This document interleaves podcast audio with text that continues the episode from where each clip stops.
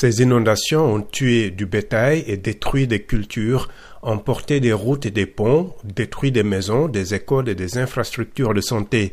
Les fortes pluies ont aussi submergé puits de forage et latrines, contaminant ainsi des sources et faisant peser des risques de maladies d'origine hydrique, écrit le Bureau de coordination des affaires humanitaires de l'ONU. Dans l'état de l'unité, dans le nord du pays, la montée des eaux a provoqué dimanche la rupture de digues menaçant deux camps de déplacés et une base de la mission de l'ONU, toujours selon OCHA. Dans l'ouest du pays, les pluies torrentielles ont provoqué l'effondrement d'un pont coupant la voie d'acheminement de l'aide d'urgence à des populations déjà rudement mises à l'épreuve, ajoute la note.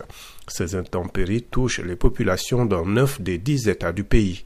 En proie à des violences à caractère politico-ethnique et à une instabilité chronique depuis son indépendance en 2011, le Soudan du Sud subit des inondations pour la quatrième année consécutive.